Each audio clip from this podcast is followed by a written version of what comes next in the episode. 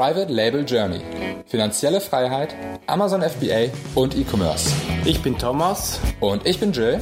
Und wir möchten dich inspirieren, unterrichten und fördern dich darin, deine Chance im E-Commerce zu ergreifen. Bei uns lernst du von Anfang bis Ende, wie du mit der Hilfe von Amazon profitable Marken aufbaust. Du wirst herausfinden, wie du dem Hamsterrad als Angestellter entkommst und finanzielle Freiheit erlangst. Schritt für Schritt lernen wir mit dir zusammen, wie du ein erfolgreiches Unternehmen mit Amazon aufbaust, das du liebst. Der heutige Podcast ist gesponsert von Analyze, mein Lieblingstool, um versteckte Keywords rauszufinden, zu erkennen, wozu meine größte Konkurrenz rankt und vor allem auch seit neuestem rauszufinden, auf welche Keywords meine Konkurrenz PPC schaltet. Bam! Kommt auf privatelabeljourney.de slash analyze vorbei und sichert euch euren exklusiven Rabatt. privatelabeljourney.de slash analyze. Und jetzt viel Spaß beim Podcast.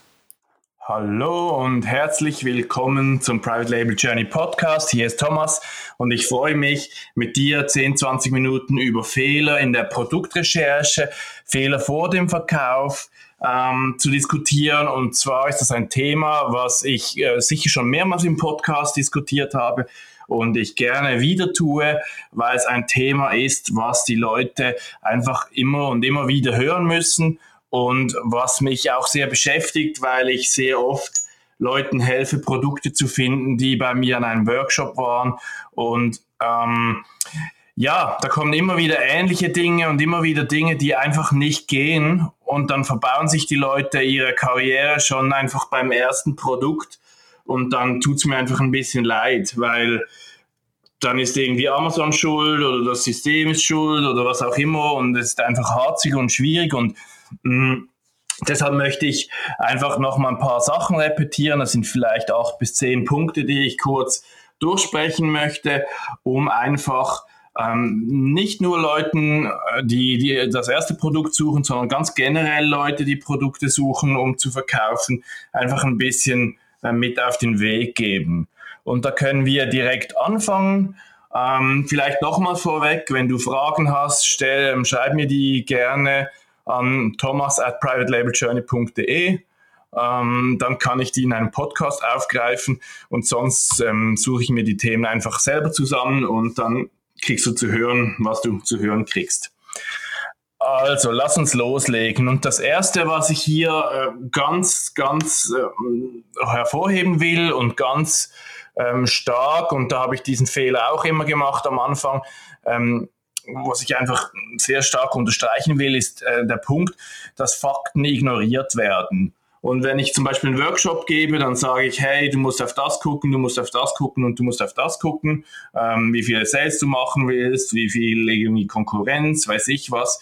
Und Fakten werden einfach ignoriert. Fakten sei es, die Konkurrenz ist zu groß, das Volumen ist zu klein, ähm, äh, die Konkurrenten verkaufen zu günstig oder so. Du kannst Fakten nicht ignorieren, die sind knallhart. Und wenn alle anderen extrem günstig verkaufen, dann mach dir keine Illusionen, dass du irgendwie so viel mehr verlangen kannst als die anderen. Du hast die genauen Zahlen und die müssen ähm, ja, respektiert werden. Also Fakten sind Fakten und du siehst diese in Anführungszeichen Fakten sehr gut und ich weiß, wenn du stundenlang Produkte recherchiert hast und dann was findest mit Potenzial, dann tut's weh, das wieder zu verschmeißen, ähm, wegzuwerfen, wieder die Idee zu, zu ignorieren.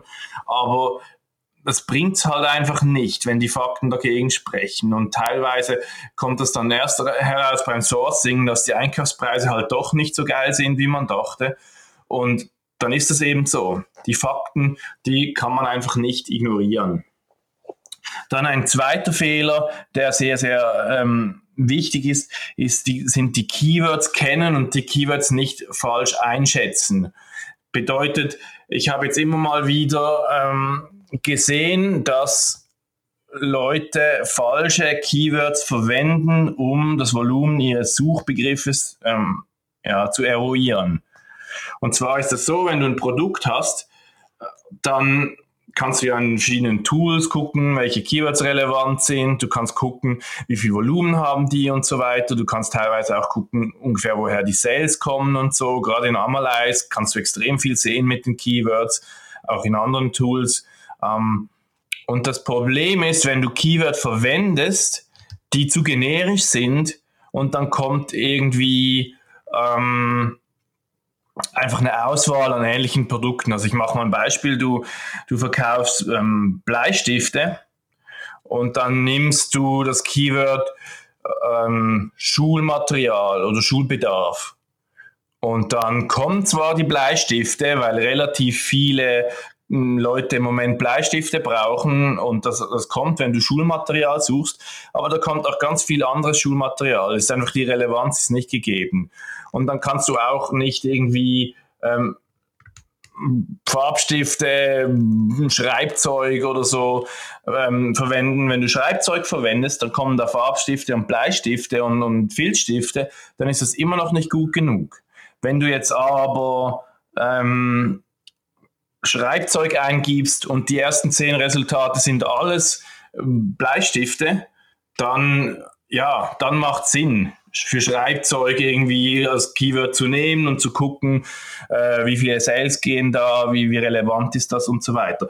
Aber die Keywords, die müssen ultra relevant sein. Und das ist ein Fehler, was viel passiert, dass Keywords einfach ähm, zu breit gefasst werden du musst Volumen haben und Rankings haben auf den Keywords, wo, ähm, wo einfach zum Produkt passen. Punkt. Das ist so ein wichtiger und gröberer Fehler. Dann ähm, ein Fehler, der vor allem den neuen passiert, den ein bisschen älteren, eingesotteneren ähm, Sellern vielleicht nicht, aber neue Seller wollen immer das Rad neu erfinden. Und ich habe das Gefühl, es hat damit zu tun, dass Gurus empfehlen, ich sage immer Gurus, das tönt so abschätzig, einfach, dass Leute, die, die verkaufen, empfehlen, das Produkt anzupassen und, ähm, und das ist ja schön und gut, aber du musst das erste Produ Produkt nicht zu sehr anpassen, du kannst ein bisschen was optimieren oder so, aber das artet dann aus in das Rad neu erfinden, am Schluss hat man ein neues Produkt das erstens nicht das gleiche ist, das weiß man nicht, ob das performt. Das hat einen anderen Preispunkt, das weiß man nicht, ob das performt. Ähm, und da hat man einfach null Daten dazu. Und das ist einfach gefährlich. Also das Rad neu erfinden auf keinen Fall bei den ersten paar Produkten.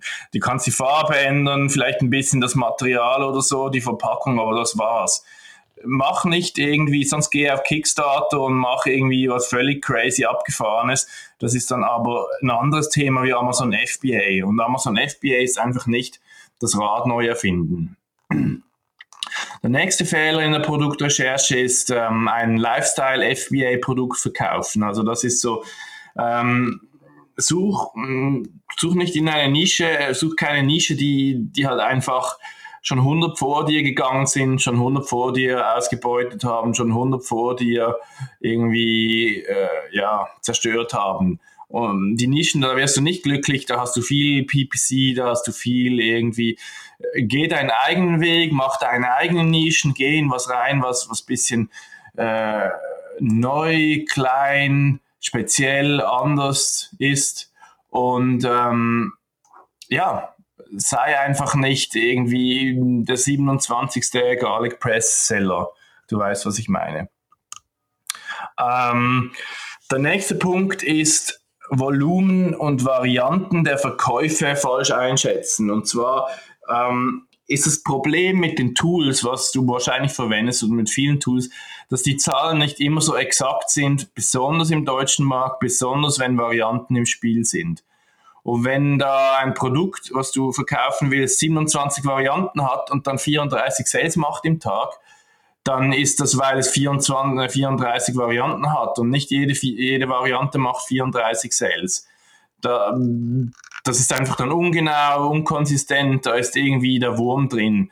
Schau nur Produkte an, die keine Varianten haben. Und hier geht es wieder darum, mit Fakten ignorieren und solche Sachen. Alles Zeug, was ich jetzt sage, das, das, äh, das ist ein Fakt oder das ist mein, mein Fakt. Und wenn das halt gemacht wird, ähm, Varianten ignorieren und irgendwelche Volumen gerechnet werden von Varianten, äh, dann ist das einfach, das funktioniert nicht. Also da muss man eben ehrlich genug sein und das einhalten. Ähm, dann ein nächster Punkt, ähm, Konkurrenten ignorieren, Konkurrenten nicht analysieren, beziehungsweise nicht schauen, was funktioniert für die Konkurrenten. Und ähm, das hat ein bisschen damit zu tun, dass man, wenn man Produkte verkauft, ähm, sich auseinandersetzt mit Konkurrenten, was machen die gut, was machen die schlecht, wo habe ich Potenzial, wo haben sie ähm, Probleme, was funktioniert gut, Produkte von denen bestellen und so weiter. Also du musst eigentlich dann wissen, wenn du ein Produkt launchst, ähm, was machen die anderen, damit du es einfach besser machen kannst. Sobald du das mal weißt, kannst du es wieder vergessen, weil du machst es dann einfach besser. Du machst dann irgendwie das Produkt besser oder du machst irgendwie das Marketing besser oder so weiter. Aber du kannst nicht in eine Nische gehen und irgendwie gar nichts wissen von, von der Konkurrenz. Dann ähm, zu wenig Zeit investieren ähm, ist ein nächster Punkt von, von mir, den ich ähm, highlighten möchte, weil ich denke, gerade am Anfang musst du einfach einen Monat oder so ein, zwei Stunden im Tag Produktrecherche machen und man hat so das Gefühl als Anfänger, ähm, ja, ich suche mal und in drei Stunden habe ich ein tolles Produkt gefunden und dann ist es das. Und ähm, je mehr Produktrecherche du machst, desto bessere Produkte findest du, desto mehr Auswahl hast du für gute Produkte und desto desto besser bist du dann aufgestellt. Also mach nicht einfach nur Produktrecherche, bis du ein Produkt hast, sondern mach dir eine Liste mit 10, 20, 30 guten Produkten ähm, und diese Produkte äh, hast du dann zur Auswahl, wenn es um Sourcing geht. Und dann machst du einfach eins nach dem anderen von den Besten der Besten, die du gefunden hast und nicht einfach das Erste, was du gefunden hast. Und das hat sehr viel mit Fleiß zu tun und mit Zeit. Und du musst einfach viel, viel suchen. Und ähm, in Deutschland ist es ein bisschen schwieriger, Volumen zu finden. Ähm, das kennen wir ja, da ist einfach der Markt ein bisschen kleiner. Äh, in Amerika ist es einfach auch sehr, sehr viel Nischensuche. Ähm, ja, ein neuer Punkt ist vielleicht die Kosten äh, falsch einschätzen, keine Detailkenntnisse über kommende Kosten. Und da ähm, muss ich dir ans Herz legen, dass du dir ganz genau anguckst, wie verkaufen die ähm, Konkurrenten, ähm, wie hoch möchte ich verkaufen, wie hoch launche ich, wie hoch ist mein Break-Even-Point, wie viel ähm, Marge habe ich im besten Falle, äh, wenn ich den Preis hochhalten kann, wie viel Marge habe ich, wenn ich äh, abverkaufen muss im schlechtesten Falle, äh, wie viel Marge habe ich, wenn ich meinen Target-Preis ähm, äh, treffe, wie ähm, wie viel Sales im Tag mache ich bei welchen Preispunkten. Das sind alles ähm, Informationen, die ich mir heraussuche. Ich schaue, wie viel Zeit das PPC kosten könnte. Ich schaue ähm, einfach die ganzen Zahlen genau an und nicht nur gerundet auf den Dollar, sondern genau. Und ich weiß nachher, äh, wie viel Marge das das Produkt hat, wenn ich es da hinkriege, wo ich es hinkriegen will.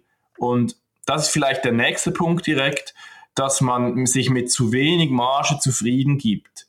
Weil ich habe da Beispiele von, von ähm, äh, Leuten oder Studenten oder wie soll ich sagen, die kommen dann mit einem Produkt, das hat 20 bis 30 Prozent Marge nach allen Kosten und das ist einfach zu wenig. Das, das reicht nicht, um irgendwie Returns zu decken, irgendwas zu verdienen dabei. Ähm, schau, dass dein Produkt 30, 40 Prozent Marge hat im besten Fall. Aber wie gesagt, ähm, wenn du ein Produkt einkaufst plus Versand mal 5 rechnest, dann bist du relativ gut, aber nicht mal 4 mal 3 oder so weiter. Also die Marge ähm, ist einfach wichtig und das ist auch ein Fakt, den du nicht ignorieren kannst. Wenn das dann teurer wird im Sourcing, was du denkst, dann hast du einfach zu wenig Profit. Und dann kannst du es schon launchen und mal Learnings machen, aber du mit 20% Marge ähm, kommst du einfach nicht weit, weil das sind ja nicht die 20 Prozent, die du dann am Schluss hast, sondern da kommen immer noch irgendwelche Kosten dazu, Lagerkosten, keine Ahnung was, Umverpackung, ähm, irgendwelche Damage-Produkte und so. Da wirst du nicht glücklich damit. Such was, was du 35% Marge machen kannst im besten Fall. Du hast dann am Schluss trotzdem nicht 35, du hast dann am Schluss trotzdem 25 oder 20, aber das hast du dann am Schluss und wenn du jetzt was so hast, was du mit 25 Marge machen kannst, dann hast du am Schluss 10. Oder noch weniger, wenn du irgendwie die Mehrwertsteuer nicht äh, einrechnest oder was weiß ich.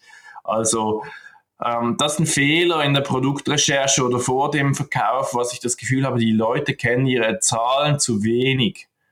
Genau was für Kosten kommen wann und wie viel muss ich haben, damit es funktioniert.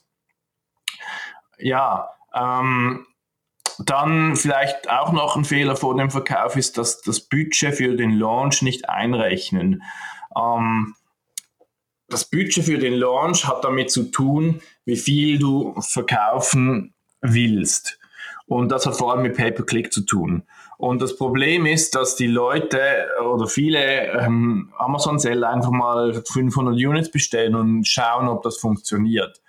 Und das ist der, eben der falsche Ansatz, weil man eben im Kopf haben muss, wie viele Sales das, das man dann machen will und dahin kämpfen soll. Und deshalb, wenn du ein Produkt hast, was 10 im Tag verkauft oder 15 im Tag, du bestellst nur 500, dann schießt du dir ins eigene Bein, weil es macht einfach keinen Sinn, zu wenig zu bestellen, dass das erste Order direkt out of stock geht.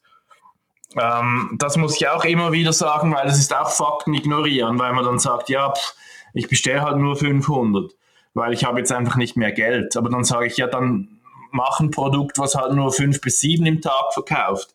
Und sonst brauchst du mehr Geld. Es macht einfach keinen Sinn, äh, Hochvolumenprodukte in 20, 30 im Tag mit einer Order von 500 zu beginnen.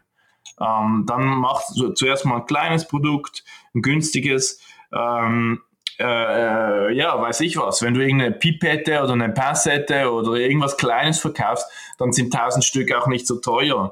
Dann fang lieber so an mit irgendwas, was ein, zwei Franken im Einkauf, ein, zwei Dollar, ein, zwei Euro im Einkauf kostet, als dass du äh, einfach zu wenig bestellst. Das macht einfach ähm, ja, wenig Sinn. Dann noch, noch mal ein Punkt vor dem Verkauf, was nicht so ganz mit Produktrecherche zu tun hat, aber was einfach mit Marktkennen zu tun hat, ist, dass du ähm, deine Stärken ausarbeitest und das Beste, am Pro Markt, beste Produkt am Markt erschaffst. Und das muss nicht hundertmal besser sein als deine Konkurrenz, aber das muss einfach, das darf nicht schlechter sein. Man darf nicht dein Produkt als minderwertig empfinden. Und das muss im Design rüberkommen und das muss dann auch im, im Packaging und im, im Produkt selber rüberkommen. Also das, das, das Problem, was, was Leute oft haben, ist, dass sie eben dieses Erkennungsmerkmal sehr schwer kommunizieren können. Und das hat damit zu tun, dass die Nische auch ein bisschen übersättigt ist. Tausendmal das gleiche Produkt dann am Schluss gewinnt nur der Preis.